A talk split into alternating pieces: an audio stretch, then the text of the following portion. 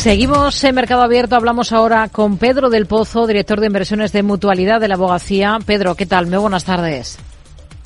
Muy buenas tardes, encantado de estar aquí contigo. Bueno, estamos escuchando a Christine Lagarde. Hace un instante hemos resumido un poco pues lo que ha dado de sí ese encuentro, esa rueda de prensa posterior a esa decisión de mantener tipos del Banco Central Europeo.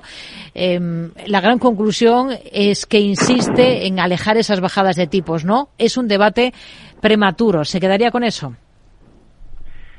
Sí, sí. La verdad que nos quedamos con que el BCE pues eh, aún no tiene la convicción de que la inflación va a regresar a su objetivo del 2%, eh, tanto como para dar comienzo al ciclo de recortes de tipo de interés de manera de manera inmediata. Mm. Eh, dicho eso, y si ponemos esta expresión casi en voz pasiva, pues parece claro que el BCE no debate, pero ya habla de debatir sobre bajar tipos en algún momento este año, ¿no?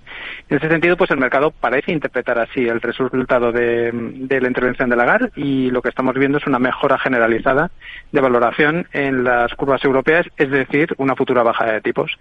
Eh, en nuestro caso, en principio, el escenario central es que de mantenerse la, tendencia actual y las condiciones actuales, deberíamos ver bajadas de tipos, efectivamente, antes del verano, con un total de entre 75 y 125 puntos básicos en el año, como decimos, dependiendo de la evolución macro. Hmm en Europa, en todo caso, por los datos, por la macro que tenemos sobre la mesa, ¿sería más, más justificable que, se bajen tipos incluso antes que en Estados Unidos?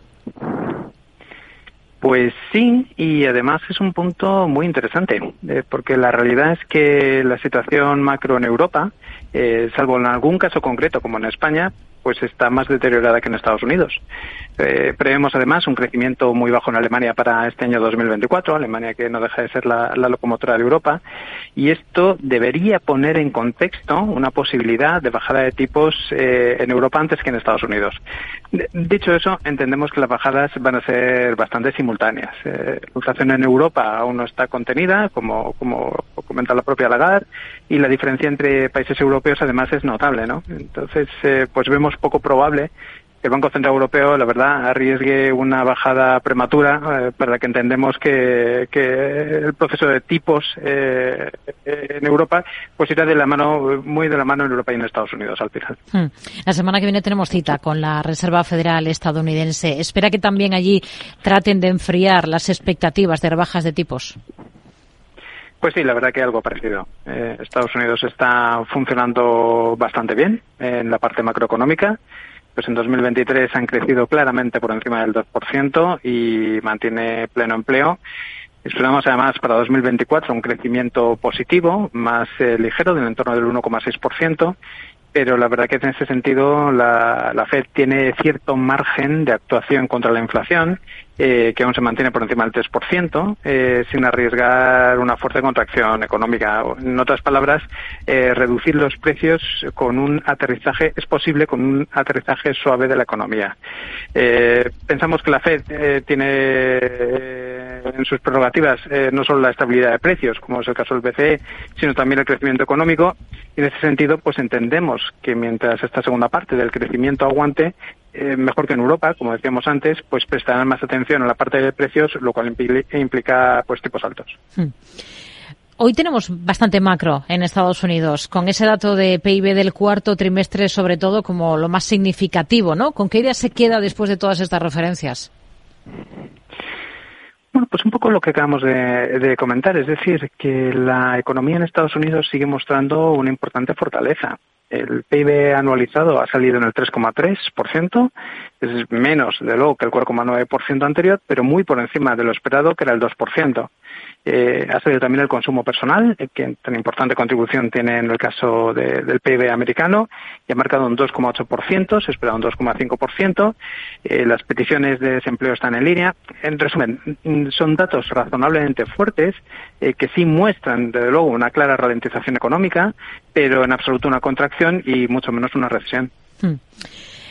Tenemos eh, mañana un dato clave que vigilar en Estados Unidos porque lo sigue muy de cerca la Reserva Federal, la Fed, para ver cómo marchan las cosas en términos de inflación. Es ese dato de gasto en consumo personal, el famoso PCE. ¿Qué espera? Pues en este caso esperamos algo de expansión eh, en el gasto personal, concretamente que pase del 0,2% al 0,5%, con un incremento también ligero en el deflactor. Eh, frente a la referencia anterior, más o menos del menos 0,1% era negativa al 0,2% positivo. En resumen, pues esperamos datos que nos hablen de una cierta recuperación del consumo en Estados Unidos y con ello también de una cierta recuperación en el crecimiento frente al último trimestre del año 2023. Eh, en otras palabras, esperamos datos que justifiquen la semana que viene un discurso de contención eh, por parte de la Fed. Eh, esto es que sí veremos bajadas de tipos, pero no de manera inmediata en Estados Unidos. Hmm. En Estados Unidos empezamos a escuchar hablar mucho del mercado de repos de la Fed, un mercado que sirve para dar salida al exceso de liquidez que hay en el sistema financiero. ¿Cómo funciona exactamente y qué implicaciones tiene ese descenso en picado que estamos viendo de la liquidez en un momento en el que otro de los grandes focos o debates está sobre la Fed porque tiene que reducir su balance? Sí, pues la verdad que es un tema muy interesante. Eh, de hecho, es una de las cuestiones eh, más importantes que vamos a tener que atender la semana que viene. Es muy importante, sobre todo en términos de reducción de balance eh, en el caso de Estados Unidos. Todavía no tenemos una indicación clara de cómo lo van a de cómo lo van a realizar, pero desde luego va a ser una parte fundamental del ajuste monetario eh, el año que viene en Estados Unidos y sobre todo un contribuidor eh, pues eh, importantísimo para que las eh, curvas en el caso de Estados Unidos que siguen invertidas. Es decir que la parte corta de la curva sigue todavía muy elevada pues podamos ver algo de distensión. Es decir una imagen normal de las curvas eh, con, con, la típica pendiente positiva que contribuya, digamos, eh, de manera de manera importante a la normalización monetaria en Estados Unidos que seguramente irá un poquito por delante, en este caso la europea también.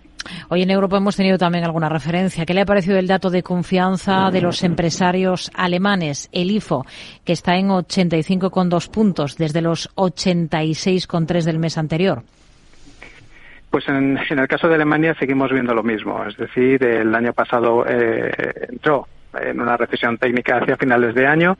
Como decimos, nosotros este año sí que esperamos una mejora eh, de, el crecimiento en Alemania, sobre todo un una mejora que vendría dada por, por las manufacturas, pero es verdad que el sentimiento en general y sobre todo el sector eh, servicios empieza a verse contagiado pues de una dinámica eh, francamente francamente negativa en el caso de, de Alemania. Eh, entendemos que en la medida que veamos bajadas de tipo de interés, como estamos comentando en el caso del Banco Central Europeo, eh, veremos cómo la situación en Alemania va mejorando, con ello el sentimiento, en este caso también de los empresarios y algo, algo más de luz en Alemania que no ha tenido desde luego un buen 2023 desde el punto de vista macro y va a tener aún así, aun con esta mejora que prevemos, va a tener un difícil también 2024. Pedro del Pozo, director de inversiones de Mutualidad de la Abogacía, gracias por su análisis con nosotros en Mercado Abierto. Muy buenas tardes. Gracias a vosotros y buena tarde.